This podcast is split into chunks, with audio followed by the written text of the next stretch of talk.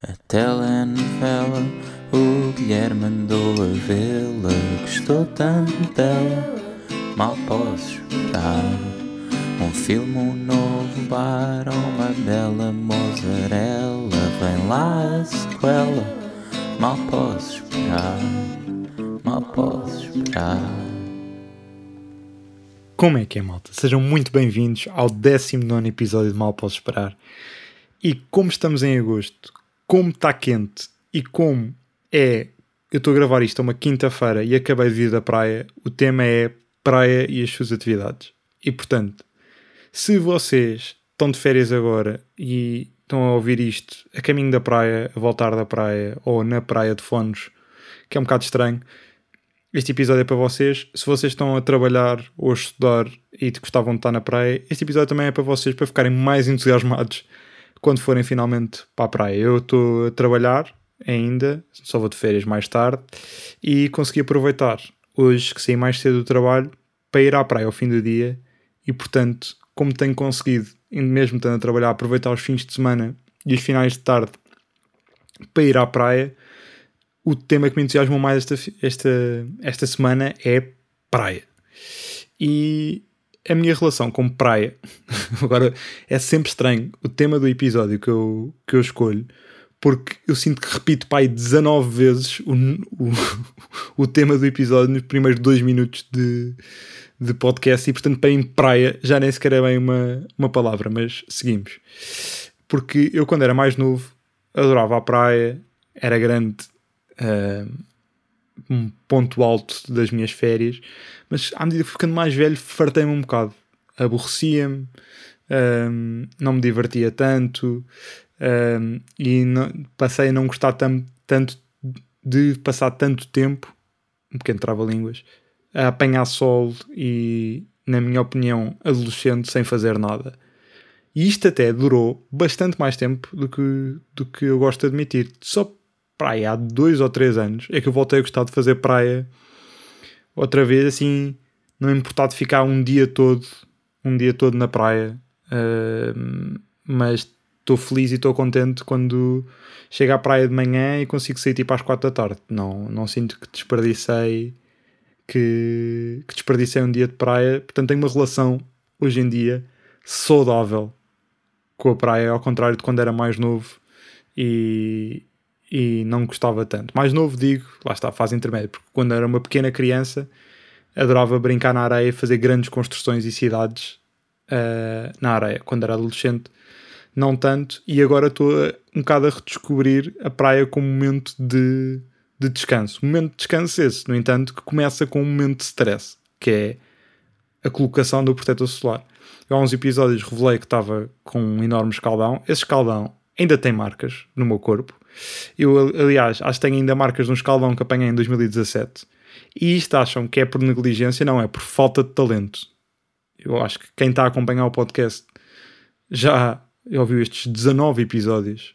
Um, sabe que eu não sou muito jeitoso, que é a mesma expressão certa, ou seja, não tenho muita coordenação. E o que é que isso tem a ver com o protetor solar? Eu falho partes do meu corpo por falta de, de elasticidade e eu não esqueço-me, portanto é sempre tipo uma circunferência ao lado do mamilo que eu ponho o escaldão, nunca é tipo as costas todas ou o braço todo, não sei o que, é sempre uma área ou a ponta do pé que eu me esqueço. E portanto como isso me está sempre a acontecer eu fico paranoico com o protetor solar e tento barrar em todo o meu corpo o máximo possível. E demoro tanto tempo que quando eu chego ao fim penso que se eu me esqueci de alguma área que já que supostamente comecei no início do processo de me besuntar.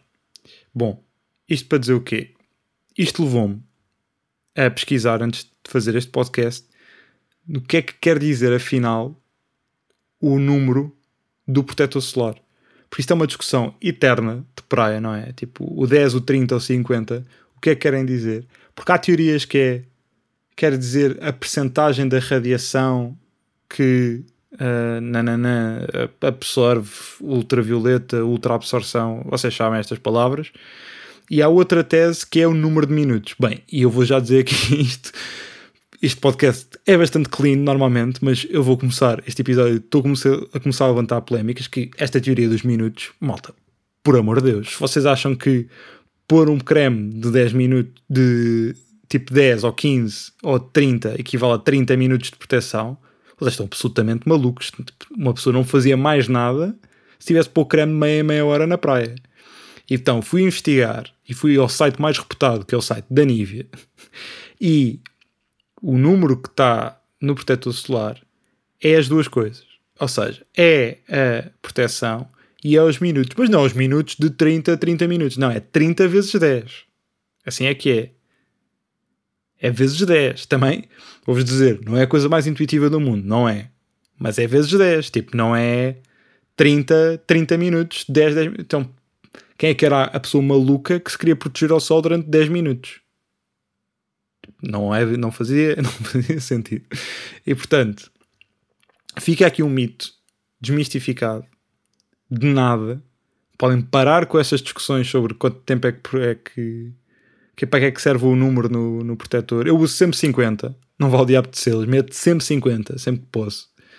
E sempre que trago o meu próprio protetor, porque não quero arriscar, porque estou sempre escaldado e não estou para isso. E portanto, malta, chega destas discussões, chega de achar que protetor 15 é 15 minutos e é, 15, é 150 minutos. É vezes 10. Eu li no site da Nivea isto, não me façam. Está aqui, vou pôr aqui em baixo. Ou eu li mal, porque já, é tarde e, e pode-me ter escapado, ou é isto, é vezes 10. Volto a dizer, não é a coisa mais intuitiva do mundo, mas aceitem, é isto. Pronto, e portanto isto é logo o meu fator de stress, que é chegar à praia e um, garantir que não apanho um escaldão e depois acabo sempre por apanhar e fico sempre a pensar se, durante a praia, estou sempre a pensar se estou a apanhar escaldões ou não e portanto é uma experiência bastante calmante para mim. E portanto preciso desanuviar. E o que é que eu uso para desanuviar na praia? Raquetes de praia.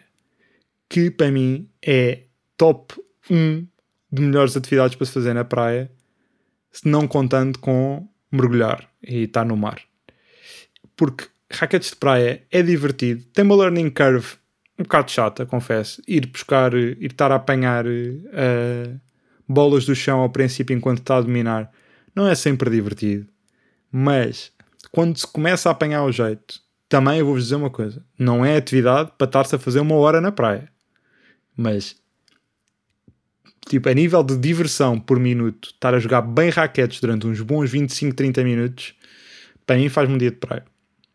E portanto, eu nunca tive, até hoje, umas raquetes de praia boas minhas para levar, podia sempre cravado a amigos ou quem tivesse para, para, jogar, para jogar raquetes. E, e queria ter uma daquelas de madeira, sabem? Tipo aquelas que são tipo madeira maciça. E, e estava a pesquisar hoje no Google. E de repente aparece-me de uma marca portuguesa. E assim, ah, pô, uma marca, uma marca portuguesa, vou apoiar. E eram raquetes a 200 paus. Que era tipo madeira de cerejeira fundida com um verniz. Eu tipo, eu respeito o trabalho dos artesãos e dos lenhadores, mas agora, umas raquetes de 200 euros.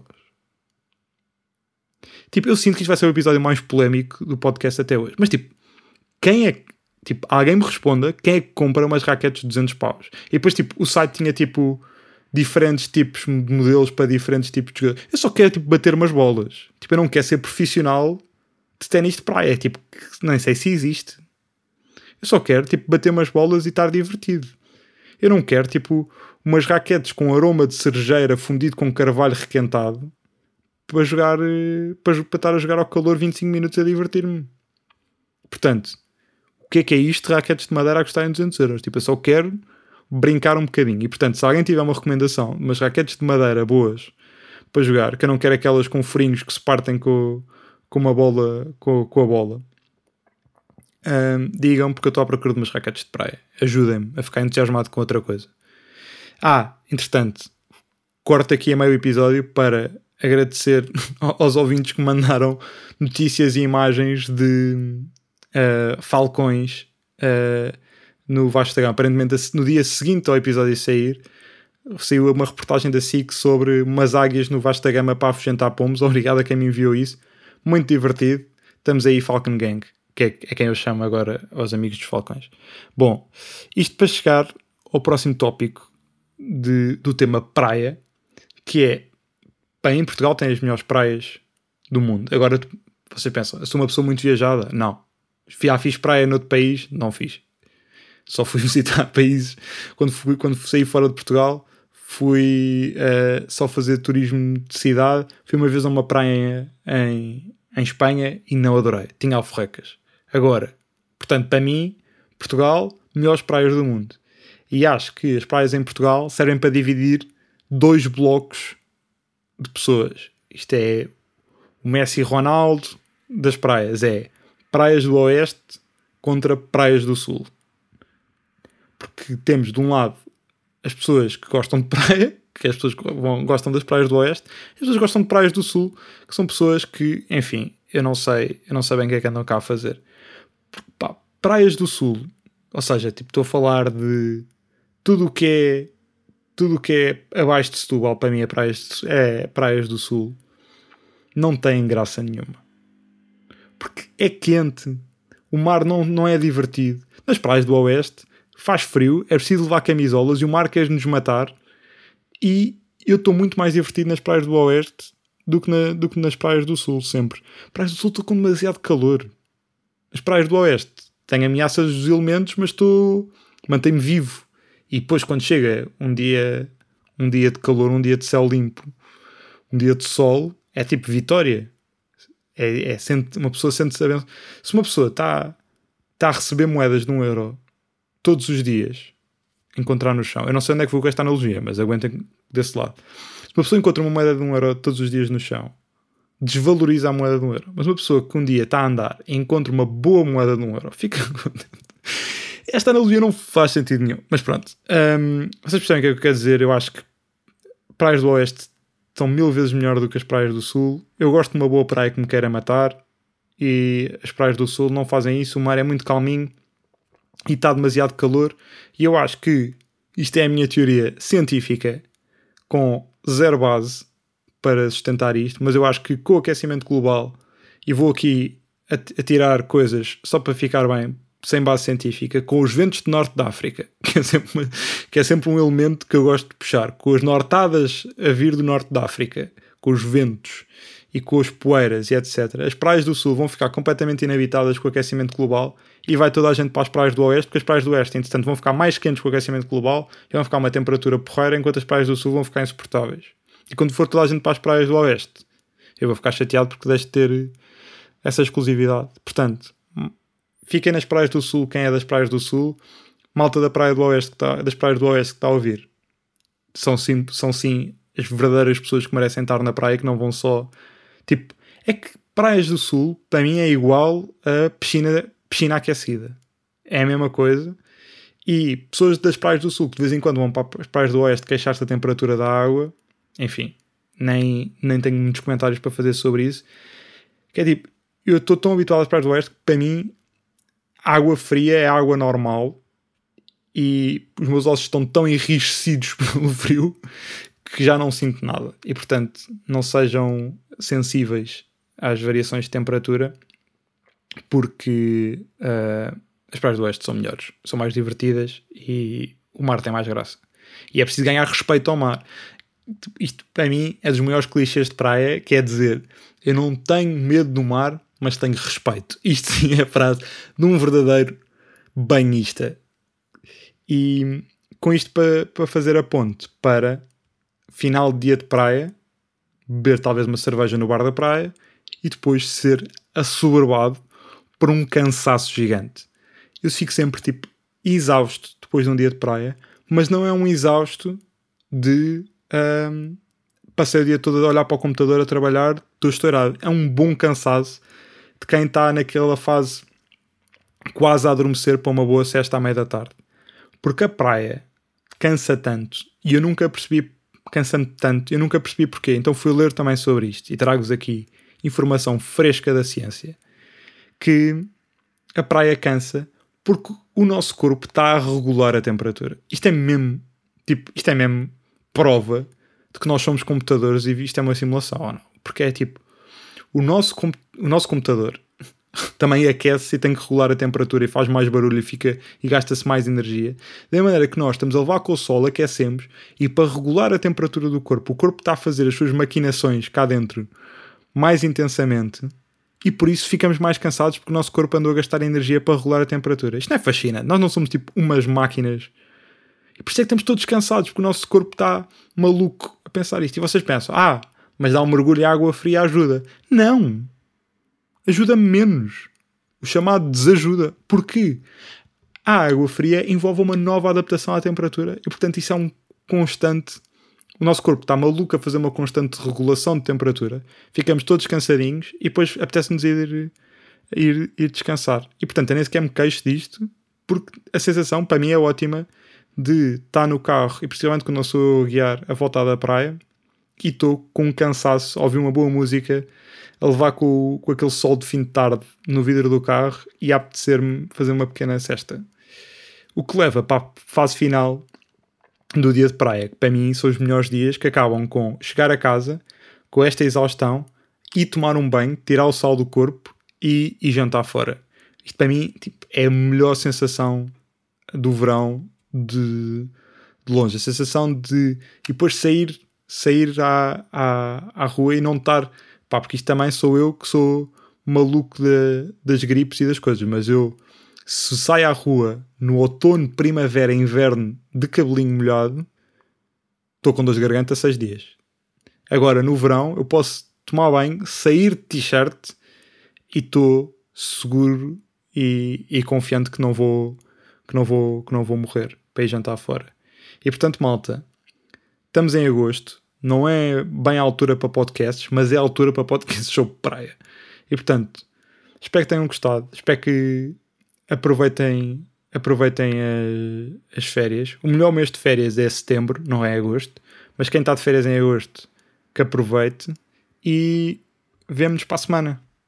Um grande, grande abraço e até à próxima. A telenovela, o Guilherme mandou a vê-la. Gostou tanto dela, mal posso esperar. Um filme, um novo bar, uma bela mozzarella. Vem lá a sequela, mal posso esperar, mal posso esperar.